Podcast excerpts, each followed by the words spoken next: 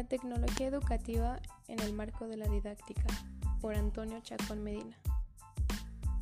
Introducción.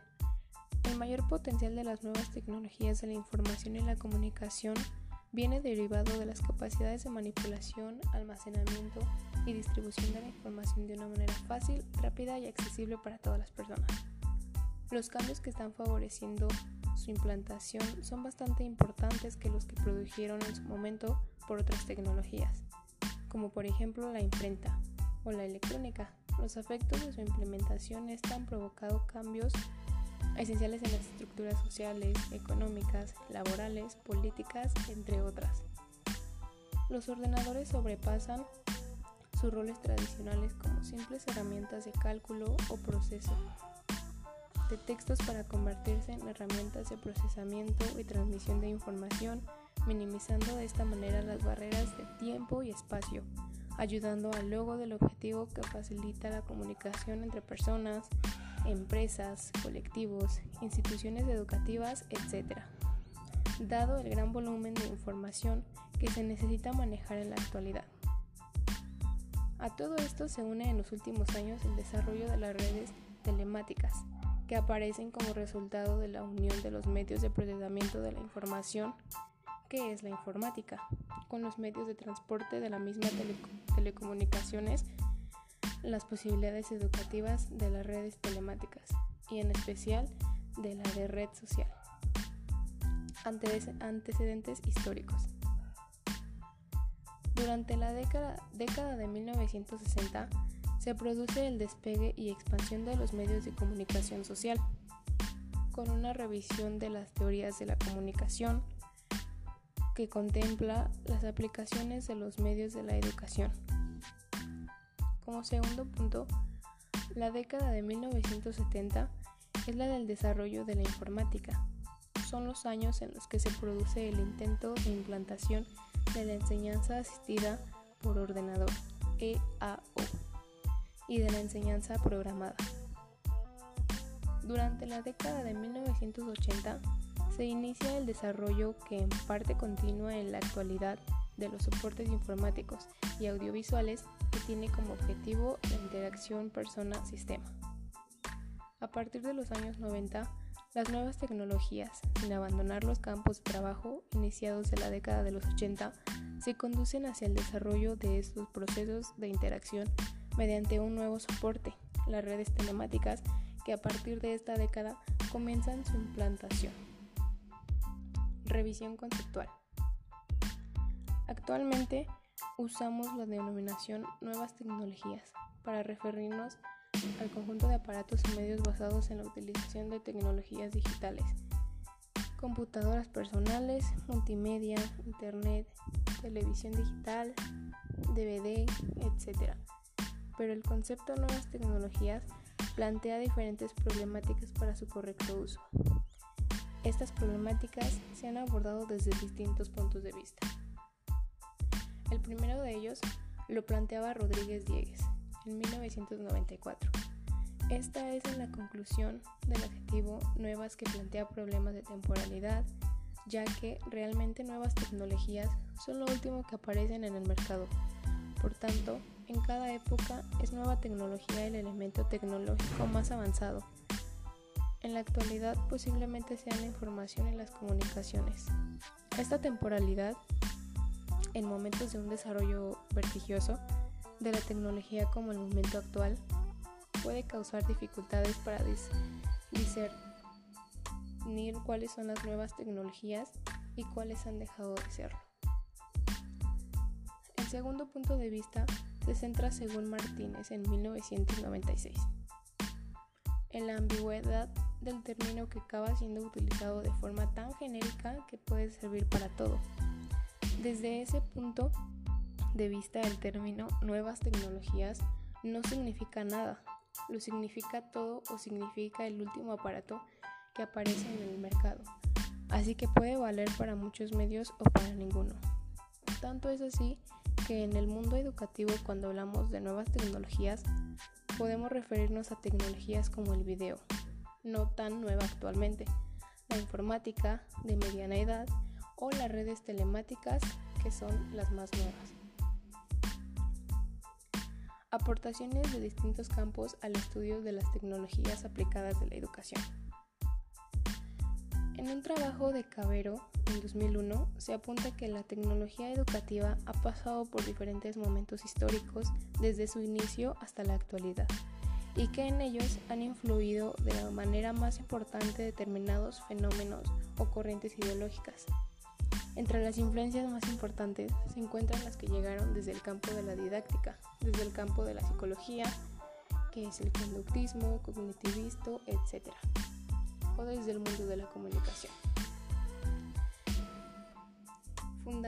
fundamentación epistemológica.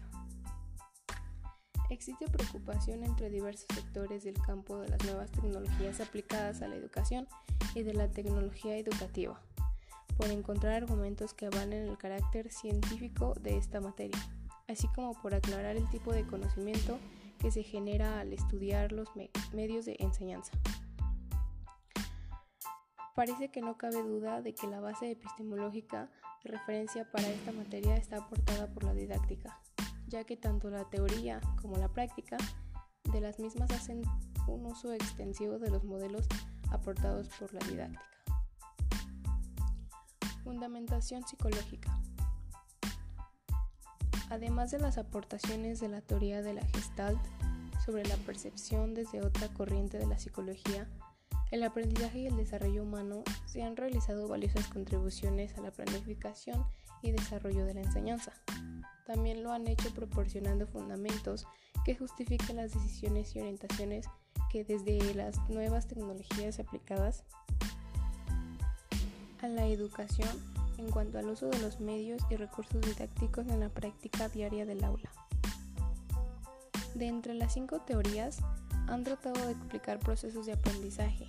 Podemos considerar como más representativas para el campo que nos ocupa pueden ser las tres siguientes mencionadas. El conductismo de Skinner ha tenido gran influencia en el ámbito de la tecnología educativa. Primero y en general, para las nuevas tecnologías aplicadas a la educación, como se puede apreciar en los, diseños y usos propuestos de muchos materiales para la enseñanza. Las teorías constructivistas de Piaget, Ausubel, Vygotsky y Salomón, que en general tienen en común el mantener y defender un enfoque activo del conocimiento considerando al sujeto capaz de construir su propia experiencia, teoría del aprendizaje, social de bandura que utiliza conceptos del conductismo y del constructivismo. Número 1. Piaget. Piaget de 1975 a 1977 considera ciertas características hereditarias del ser humano como un elemento básico en el aprendizaje y en el desarrollo. A diferencia de Skinner, reconoce la importancia del efecto y la emoción en la conformación de la personalidad, aunque se fija sobre todo en el desarrollo cognitivo. En este modelo nos habla de tres periodos importantes en el desarrollo, los cuales son sensorio motor, operaciones concretas, operaciones formales y de las interrelaciones entre lo intelectual, lo afectivo y lo moral. Piaget considera que el desarrollo humano, aunque continuo, avanza por etapas o estadios que resaltan la importancia de la actividad, el lenguaje, la cooperación o el juego para el correcto desarrollo. Las implicaciones y las teorías de Piaget en la enseñanza han sido muy numerosas. 2. Vygotsky una de las aportaciones claves de Vygotsky es que el concepto de zona de desarrollo próximo, que representa la distancia entre lo que el niño puede realizar independientemente por sí mismo, su nivel actual de desarrollo y a dónde puede llegar con su ayuda de otros agentes de nivel al desarrollo próximo o en el sentido real, el futuro del niño, entre otras. Las estrategias de enseñanza están basadas en situar los objetivos dentro de la zona y suministrar el apoyo necesario para que el niño pueda llegar a realizar adecuadamente sus aprendizajes, primero con ayuda y luego por sí solo. Ausubel. Una de las principales aportaciones de Ausubel en 1976 es la que establece la distinción entre aprendizaje significativo y repetitivo según el vínculo existente entre los conocimientos previos y experiencias anteriores que posee el alumno y los nuevos materiales de trabajo. Salomón. Salomón en 1974 concibe los medios como resultado de la interacción de tres elementos, el sistema simbólico, el mensaje y la tecnología de transmisión, siendo el elemento clave del sistema simbólico. Fundamentación sociológica. En el momento actual es más clara que nunca la interrelación de las nuevas tecnologías con el resultado de ámbitos sociales, por lo que en su campo de estudio adquiere una relevancia mayor de manera que el contexto escolar no quede fuera de los cambios que se producen a su alrededor.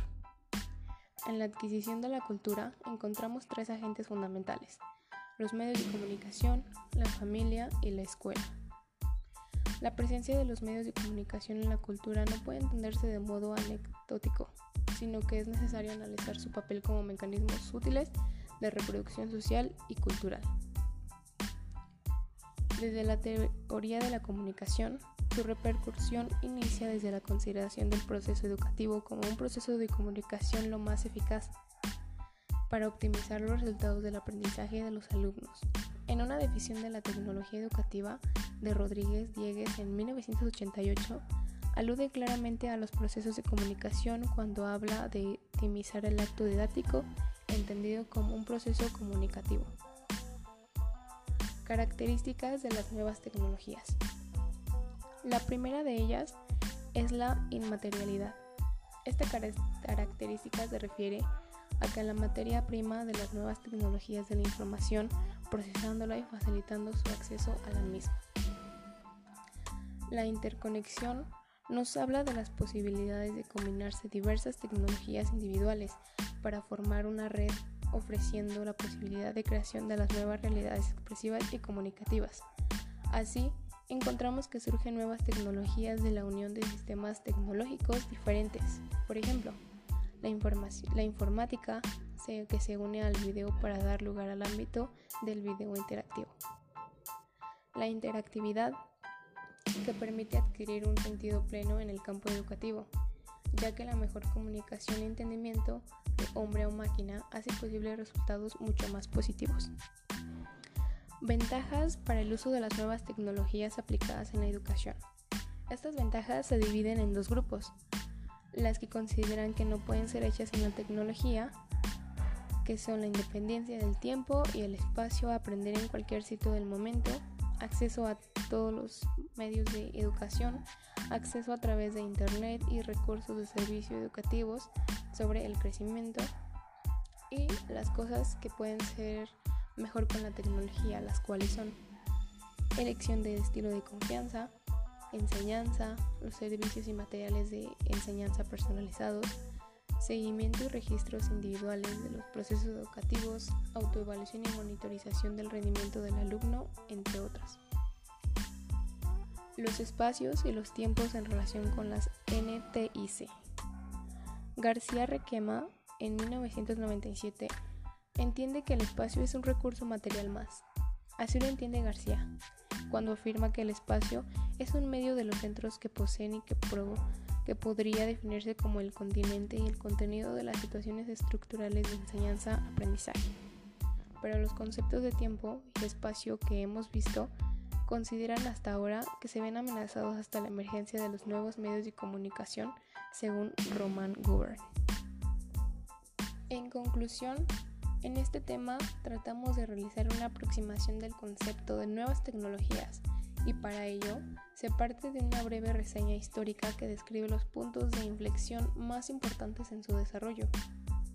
Se realiza una revisión conceptual del término en la que se muestran los puntos de vista diferentes tecnológicos de la educación. Uno de los apartados más importantes de este capítulo está dedicado a las diversas aportaciones que desde diferentes campos se han hecho al de las tecnologías y aquí aparecen las que han llegado de la mano de la psicología, que son el conductismo, cognitivismo, aprendizaje social, desde la sociología o desde las teorías de la comunicación. se aborda después de las características de las nuevas tecnologías que pueden incidir en el campo de la educación y algunas de las cuestiones que inciden en su integración en el currículum y en el aula.